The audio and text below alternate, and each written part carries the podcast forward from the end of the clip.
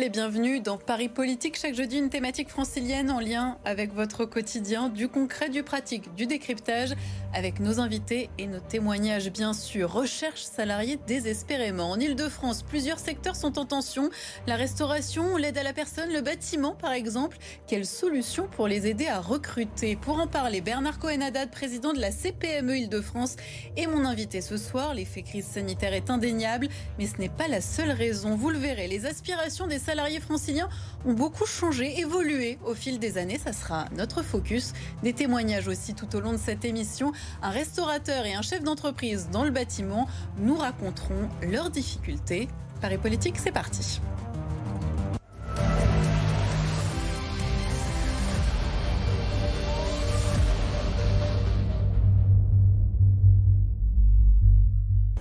Bernard Cohen-Haddad, bienvenue et merci d'avoir accepté notre invitation. Je le rappelle, vous êtes euh, donc président de la CPME Île-de-France et la Confédération des petites et moyennes entreprises.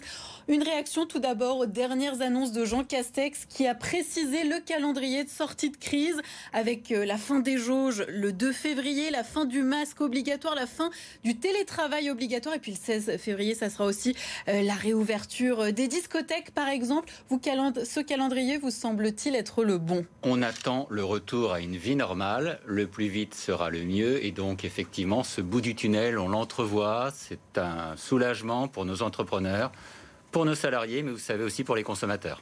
Finalement, cette désorganisation de la société, vous vous souvenez, qui avait été euh, annoncée par euh, le Conseil scientifique avec la vague Omicron? On y a un peu échappé ou pas? On y a un peu échappé, mais on a quand même désorganisé la vie de l'entreprise. On n'a pas désorganisé l'économie, même si beaucoup d'entrepreneurs et d'activités ont subi des pertes de 15, 20, voire de 30% de chiffre d'affaires, non aidés, parce que ceux-là n'ont pas été aidés. Et pour autant, on a pu soutenir l'activité grâce au coût fixe et surtout au soutien euh, de l'ensemble des dispositifs mis en place, y compris par les régions. Évidemment, donc soulagement pour ces professionnels franciliens dont vous venez de parler, pour qui ça pouvait être très compliqué, pas de fermeture, mais en même temps une activité euh, en baisse. Donc on imagine qu'enfin, comme vous l'avez dit, c'est la lumière au bout du tunnel. On va revenir sur notre thématique de ce soir et j'aimerais qu'on regarde euh, un chiffre ensemble. Regardez, en novembre, selon Pôle emploi, il y avait 770 000 demandeurs d'emploi dans notre région et 450 000 offres non pourvues. Comment peut-on analyser ce différentiel? C'est un phénomène typiquement francilien?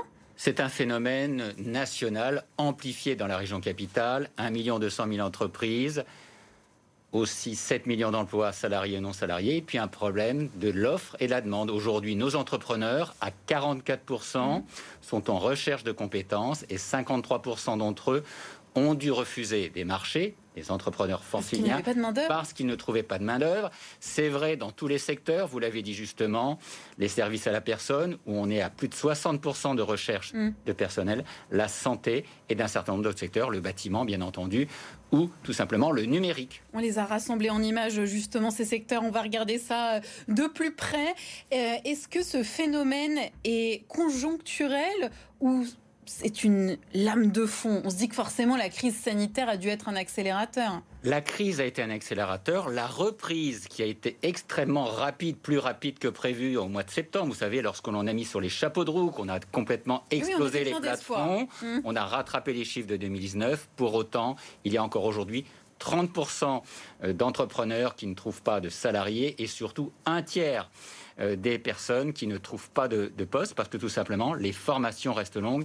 Il faut 8 à 12 mois pour former un personnel à un poste dédié. Et on va y revenir évidemment sur cet enjeu crucial euh, de la formation. Est-ce que, euh, là, les chiffres que vous nous donnez, ils sont assez impressionnants. Est-ce qu'on peut dire que ça a presque menacé la relance en Ile-de-France, la relance post-confinement, où justement ça, ça, reprenait de plus belle et on était quand même plein d'espoir? Ça l'a menacé? Bien entendu, puisque pas de personnel qualifié, pas de commandes, pas d'exportation et donc tout simplement des marchés qui sont en déshérence et puis un moral en berne pour les entrepreneurs et une adéquation de l'offre et de la demande dans une région capitale où il y a beaucoup d'exode depuis la Covid-19.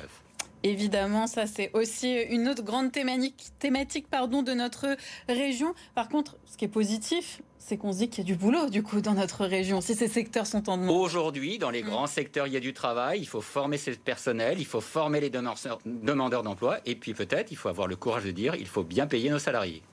On va regarder plus précisément ces secteurs euh, en tension et on va essayer de comprendre et de trouver des solutions.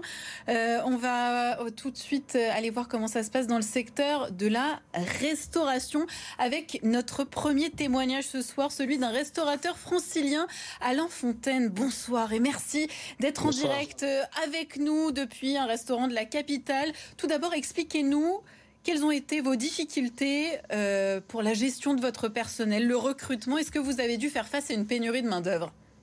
Bien sûr. Bien sûr, on a, des grosses pénuries de main-d'œuvre. Et alors, au moment où je vous parle, forcément, on ne recherche pas de personnel, puisqu'on fait les montagnes russes. Hein. En octobre, on avait besoin de beaucoup de personnel. Et puis, euh, d'un seul coup, en décembre, eh ben, il a fallu remettre des gens au chômage partiel.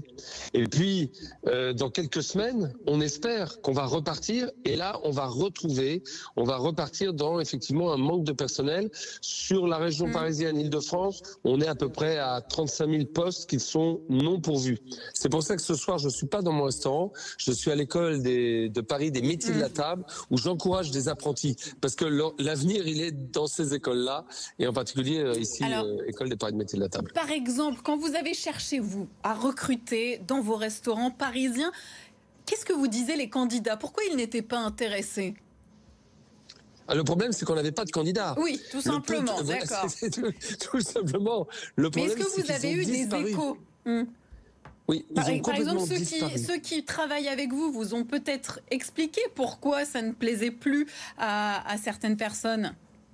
Il fallait faire ce que nous, nous avons fait, et on a été plusieurs à le faire, c'est pendant le confinement, changer notre façon de travailler, nous d'abord les patrons, et puis mm. après de présenter un ensemble contractuel à nos employés pour qu'ils puissent rester. Ça veut dire pas de coupure, ça, ça passe pas que par le salaire, mais ça veut dire euh, moins de jours qui se suivent. On a fermé, on a fermé le samedi midi et le dimanche, avant j'étais ouvert 7 jours sur 7. C'est-à-dire que si on veut des candidats, il faut leur proposer quelque chose, euh, je dirais, qui, qui soit cohérent avec la société de loisirs à laquelle on participe, mais nos employés ont envie aussi d'y participer. Donc, on était, on est très retardataire sur ce sujet-là, si vous voulez. On a pris du, on a pris du retard, la tête dans le guidon, et on n'a pas regardé que nos employés avaient besoin aussi de vivre une vie comme les autres, comme leurs petits copains. Voilà. Donc, et finalement aménager pour que cela puisse correspondre euh, aux envies euh, des jeunes franciliens qui postulent euh, dans ce domaine. Bien sûr, la restauration, ce ne doit pas être le milieu des forçats du travail. Il faut arrêter ça. La restauration, c'est un beau métier de passion. On est très fiers de le faire. Pour autant, euh, il faut arrêter les 12, 15 heures par jour. Et puis, vous le savez très bien, il faut aussi former nos clients à partir à l'heure qu'il faut parce que quand il reste jusqu'à 2, 3 heures du matin pour des raisons plein de choses, les affaires, l'amour et tout, mm. euh, l'heure supplémentaire, on peut pas la payer. Donc, si vous voulez, notre problème, c'est de dire à des employés, vous restez un peu avec moi, et ils seront pas payés. Donc, il faut aujourd'hui mm. que tout le monde soit conscient de, de ce beau métier qu'ils ont. Justement, concernant la rémunération, les employés du secteur vont bénéficier d'une hausse de rémunération de 16% en moyenne et les échelons en dessous du SMIC repasseront au-dessus à compter du 1er mars. Hein. ce sont euh, les résultats de négociations euh, entre les, syndicats. Euh, est-ce que ça, ça vous semble aller dans le bon sens? C'est suffisant? Alors, ça, c'est dans le bon sens pour ceux effectivement qui n'avaient pas les, revu les salaires et donc c'est les chaînes de restauration, c'est les fast-food, mais les indépendants, la richesse qu'on a, c'est des mm. gens qu'on forme depuis des années. Donc je peux vous dire que chez les indépendants, les salaires étaient un peu différents, mais pour, pour autant, la grille des salaires n'avait pas, été revue, depuis six ans. Donc il y avait des très mm. bas salaires. Qu'on se rende compte, euh, Alain Fontaine, par exemple, euh, un serveur, vous le payez combien? Aujourd'hui, ils sont aux alentours de 2000 euros net après impôt. 2000 euros net après impôt. C'est-à-dire qu'on a retiré les impôts, puisque vous savez que maintenant les impôts sont pris sur la fiche de paye. Donc 2000 euros net. Après, j'ai des responsables à 2003. Moi, j'oscille dans dans mon entreprise entre 1450 euros net à 3600 euros net voyez-vous. Mais ça, c'est les indépendants, parce que notre richesse, c'est les gens qu'on a formés, c'est des jeunes qui sont là, voyez-vous, euh, dans des dans des écoles comme ça, le PMT par exemple. On les forme et, bien entendu que quand ils viennent sur le marché, faut pas les perdre. Je oui, vous rappelle faut, faut les empêcher de partir. C'est ah, tout l'enjeu. Hum. on perd 60% de nos apprentis et de nos étudiants. 60% dans les trois ans. Même. C'est énorme, on s'en rend pas compte, mais les gens qu'on a formés, ils partent très vite pour d'autres métiers au bout de quelques temps.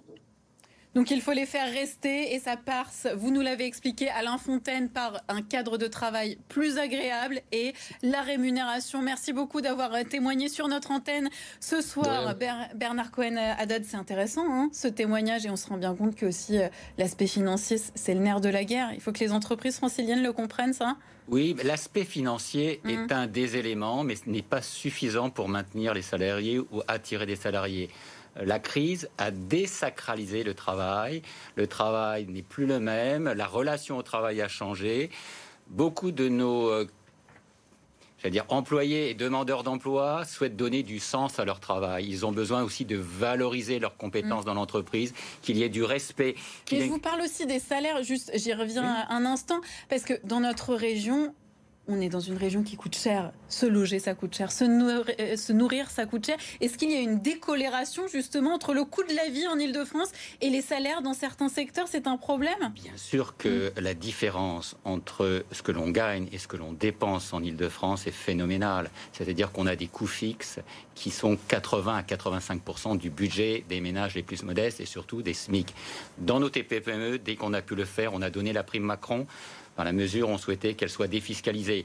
On encourage les formations quand on manque de compétences, on monte tout simplement en salaire. On a encouragé aussi tout ce qui est la capacité de travailler à distance. Et donc, c'est effectivement beaucoup moins de dépenses pour aller travailler. Et puis, il y a cette capacité de valoriser les métiers, ce qu'on appelle l'attractivité de la marque mmh. employeur. Et là, c'est nous, entrepreneurs, de rendre attractif des métiers qui ne le sont pas toujours. Vous qui côtoyez énormément de chefs d'entreprise, vous les sentez réceptifs à ce discours?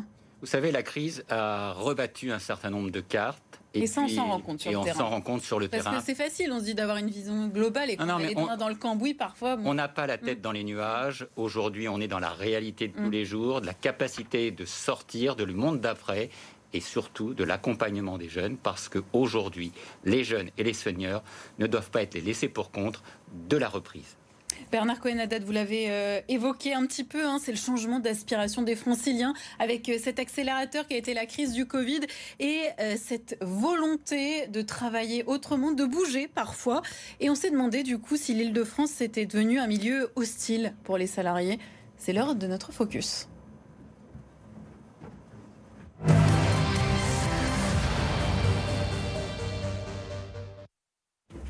Alexia, bonsoir. Merci d'être avec nous, Alexia Elisabeth, de notre service politique. Notre région, dans le secteur de l'emploi, n'est plus la, plus dynamique. Pourquoi? C'est indéniable. Hein. Plus d'un francilien sur deux cherche un emploi dans une autre région. Ils sont 57%. Ils sont en revanche moins d'un tiers à chercher euh, en Ile-de-France. Les régions les plus euh, plébiscitées, en revanche, sont Auvergne-Rhône-Alpes ou encore les Hauts-de-France, les Pays de la Loire pour euh, leur proximité.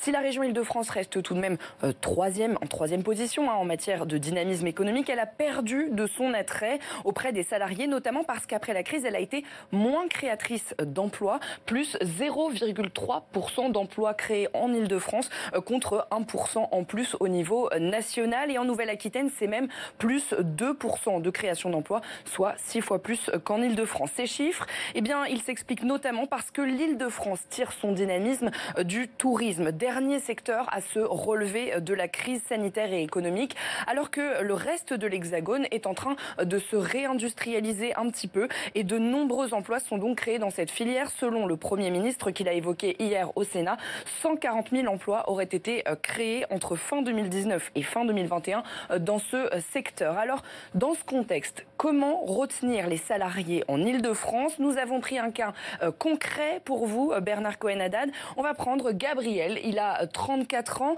Il était salarié de la restauration et, eh bien, pendant la crise sanitaire, il a décidé de se réorienter vers un poste qui lui a été proposé dans l'industrie nucléaire dans la Drôme.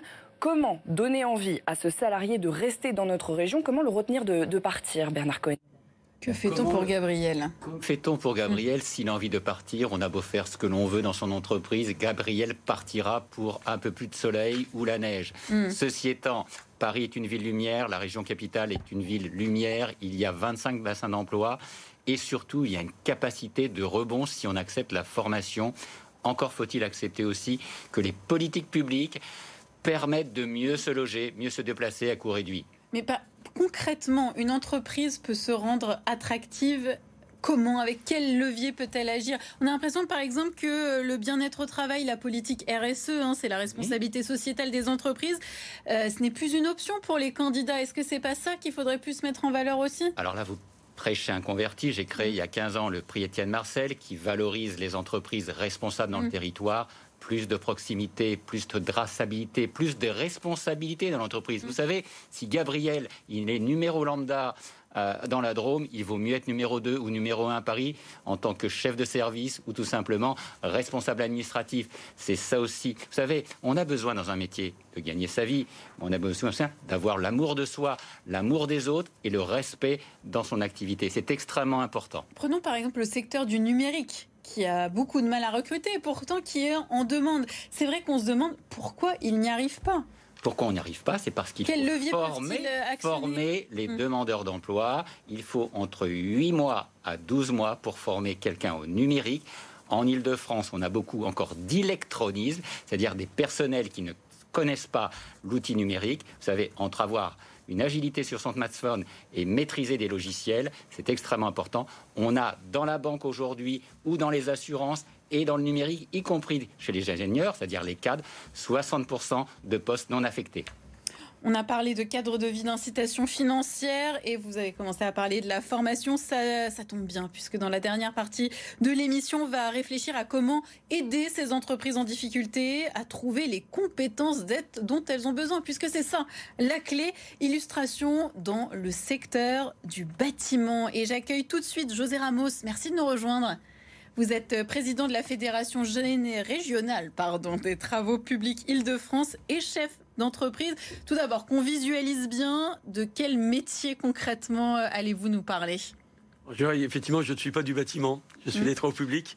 Effectivement, on est, on est dans le même monde, le monde de la construction, mais effectivement, on est plutôt sur euh, l'exécution d'ouvrages euh, et d'infrastructures, qu'elles soient effectivement des infrastructures routières ou, d'autres infrastructures qui nous permettent de, nous déplacer. Euh, voilà, donc effectivement, c'est des métiers un peu différents. On n'est pas dans, la construction euh, de, bâtiments. Mmh. Et quels sont vos besoins en termes de recrutement? Aujourd'hui, elles sont, elles sont multiples, hein, comme dans beaucoup d'activités. Aujourd'hui, on a des métiers en tension. Mmh. du fait de, de, la croissance de manière générale sur l'île de France autour du Grand Paris Express, mais pas que effectivement aussi pour le renouvellement de nos collaborateurs qui partent en retraite hein, de, toutes les années et euh, au-delà de, cela, mm. aussi des gens qui nous quittent, qui quittent la région et effectivement on est amené aussi, euh, comme d'autres secteurs, à avoir à renouveler ces populations qui, qui préfèrent peut-être, grâce mm. au Covid, partir par ailleurs. Donc si je comprends bien, deux gros chantiers, mais vous ne trouvez pas tant que ça de, candidats? On recherche beaucoup de, mm. candidats. Il y a des métiers bien spécifiques, une quinzaine. Et quand vous dites on recherche, Comment procédez-vous? C'est intéressant aussi de voir la façon dont les entreprises se mettent en avant sur le marché du travail.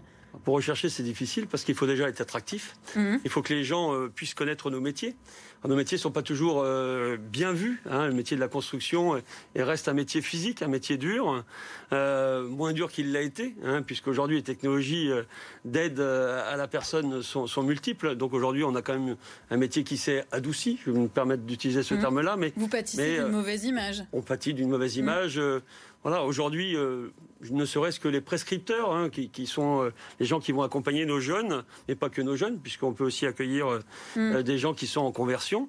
Mais effectivement, on ne vient pas nous les envoyer directement dans le monde de la construction, ni des travaux publics. Bernard cohen par exemple, on a une situation avec un secteur qui est en galère, hein, pardonnez-moi, mais je pense que c'est, on peut le décrire comme ça. Comment peut-on leur venir en aide pour que le bâtiment devienne attractif, qu'on comprenne bien les, enjeux qui s'y jouent? José Ramos l'a très bien dit. Mmh. Aujourd'hui, dans les travaux publics, ce n'est pas uniquement avoir sa pelleteuse et faire un trou. Aujourd'hui, on est sur le numérique, on est sur la conception de projet, on est sur la valorisation aussi des espaces verts, on est sur l'économie circulaire. Ça, je vous l'accorde, mais on a l'impression que ça n'arrive pas jusqu'aux candidats. Ça arrive, ça arrive doucement mm. sur les candidats. D'une part, il faut qu'ils aient fait des études ou tout simplement qu'on les ait pris en formation. Il faut le rôle de Pôle emploi, il faut les rôles de l'apprentissage, il faut le rôle de l'alternant. Tout ça se met en place. Le problème, c'est qu'on a eu les gilets jaunes, les grèves des transports et deux ans de Covid-19. Comment voulez-vous que nos entreprises s'en sortent alors qu'elles n'ont pas eu le temps de souffler? On commence uniquement à rattraper le retard de 2019 depuis mm. le mois de septembre. Il faut du temps, il faut de la valorisation des compétences. Et c'est pour ça, excusez-moi de vous le dire, attention de ne pas être trop excité, j'emploie le terme à dessin, mm. sur l'environnement, euh, j'allais dire global. Le salaire, c'est une chose, la valorisation des métiers, la capacité de travailler dans un espace protégé avec le respect de l'environnement. Nous sommes tous demandeurs d'une vie beaucoup plus verte et beaucoup plus responsable, y compris dans les travaux publics. Il vous faut du temps bah, il faut du temps, pas que, mais comme le disait Bernard, effectivement, aujourd'hui, on a une difficulté, c'est qu'il faut faire connaître nos métiers. Et aujourd'hui, en tous les cas, dans la transformation de l'île de France, ça passera pour, pour partie par nos métiers, ne serait-ce que pour des îlots de chaleur, hein, en tous les cas, pour modifier le comportement euh, de, de, notre environnement, mais des usages aussi, hein, euh, pour pouvoir euh, travailler sur la décarbonation. Donc, on est sur des nouveaux métiers. Il va falloir les former, il va falloir attirer les jeunes et, les moins jeunes. Justement, quelles options si l'on veut travailler dans votre secteur Parce qu'on est aussi là pour donner des infos pratiques pour ceux qui nous regardent et qui nous disent Ah oui, en effet, les travaux publics, j'avais pas imaginé ça comme ça. J'aimerais bien me lancer. Alors, comment faire? C'est déjà aller sur le site de la Fédération mmh. nationale des travaux publics, déjà découvrir les différents métiers. Hein. Ils sont ils sont, nombreux dans tous les métiers, hein, euh, ne serait-ce que. On n'est pas que sur les travaux d'exécution, on est aussi sur les travaux de réflexion. Hein. La transition écologique passera par nos activités. Ça, hein, on peut avoir la transformation euh, euh, sur la mobilité. on, se forme comment? On se forme comment? Ah, On se forme à partir de nos écoles. donc, effectivement, après, c'est retrouver les écoles et puis aussi aller vers les prescripteurs. Aujourd'hui, on, met tout en place, y compris sur les campagnes de communication. On en a lancé deux depuis moins de cinq ans. Une qui s'appelait Trace ta route, donc ça voulait effectivement parler plutôt du monde des routiers. De l'autre côté, on a aussi euh, une autre pour effectivement réfléchir auprès des jeunes, qui a été une campagne qui s'appelait Franchement Respect. Donc effectivement, on est sur une réflexion de redémontrer que notre métier est un métier attractif, un métier de progrès et un métier où on peut y faire une carrière et progresser tout au long de notre vie. Bernard Cohen-Adadon, on parlait de la formation. Quel est le meilleur moyen pour les entreprises de s'emparer de ce sujet clé, former pour ensuite recruter? C'est à eux de le faire? Bah, Heureusement que nos entreprises ont regagné la mm. capacité de former tout simplement pour avoir une adéquation entre la formation et l'exécution. Jusqu'à présent, il y avait paradoxalement un petit hiatus où on formait des gens qui ne correspondaient pas au métier en tension. Mm dans les travaux publics, je prends l'exemple de José Ramos, ou dans le bâtiment, ou dans la santé, il est mieux d'avoir la formation maison des entreprises. On gravit les échelons, on peut aller retourner en école, mm. on peut retourner en université, on peut faire des écoles de commerce, passer des masters. Tout ça est extrêmement possible. Et les entreprises sont aidées, alors par exemple avec des aides régionales? Bien entendu, avec simplement euh, mm. les aides de l'État qui sont euh, liées à la formation. Il y a le droit individuel à la formation. Vous savez, la Covid-19 euh, nous a fait passer euh, du télétravail en un bond. Euh, en mars 2020, y compris dans les métiers de mm. services liés au bâtiment, il y avait simplement 4% d'entreprises qui mm. étaient en télétravail. On est passé en quelques semaines à 60% d'entreprises non exécutant sur le terrain en télétravail. Vous ne pouvez pas vous rendre compte l'immense effort de formation qu'ont fait nos entrepreneurs, l'investissement dans les logiciels et la formation de nos salariés en si peu de temps. Mais je voulais vous poser aussi une question quand même, parce que quand on pense formation, on pense à Pôle emploi. Et alors, je ne sais pas vous, mais moi, quand j'entends autour de moi, personne n'est au courant des formations de Pôle emploi. On a toujours l'impression que c'est un peu à côté de, la plaque. Est-ce que Pôle emploi fait, vraiment le job?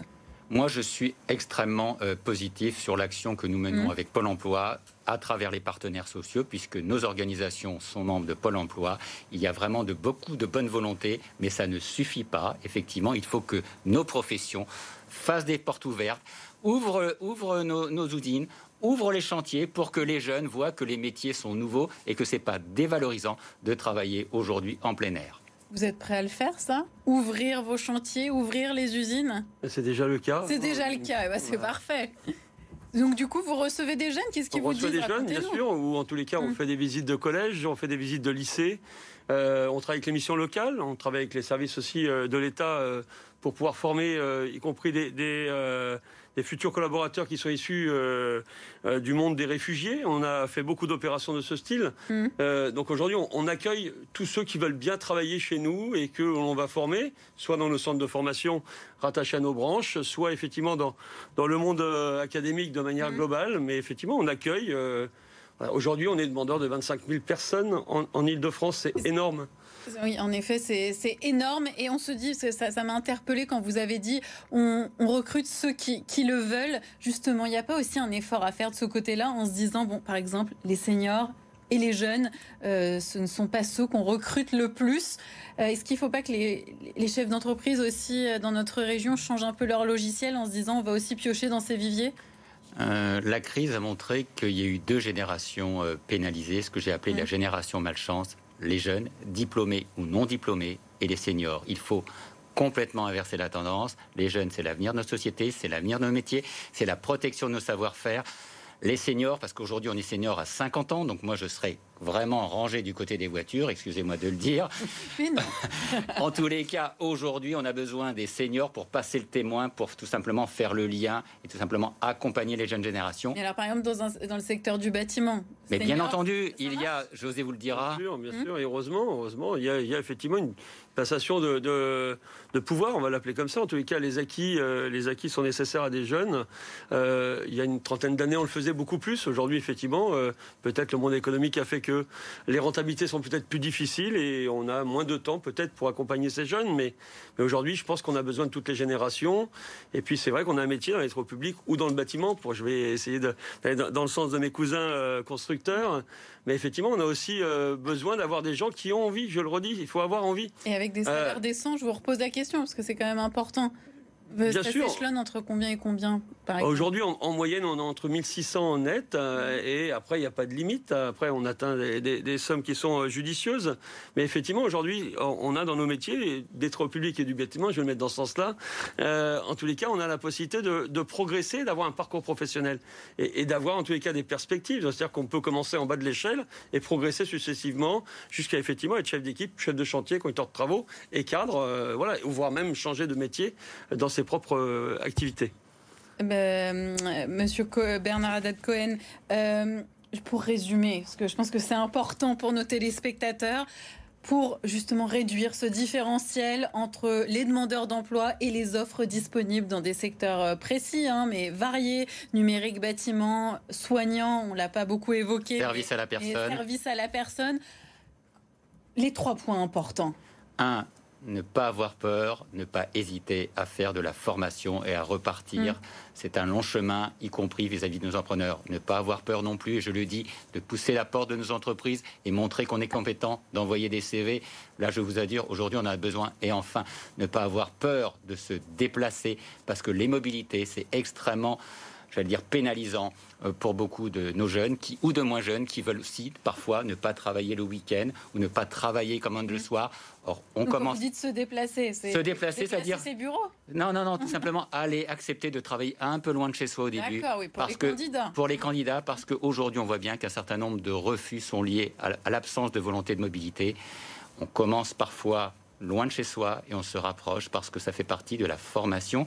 Ce n'est pas le parcours du combattant l'entreprise est devenue accueillante. Nous devons faire aussi, nous, notre autre critique avec la juste valorisation. Et là-dessus, avec José Ramos, je sais qu'on est d'accord sur les compétences et donc les salaires. Merci beaucoup à vous deux d'avoir été avec nous dans Paris Politique. Je pense qu'on a appris plein de choses. En tout cas, euh, on se retrouve euh, évidemment dans un instant pour toute l'actualité sur BFM Paris. Merci à tous ceux qui ont participé à la réalisation de cette édition. À tout de suite.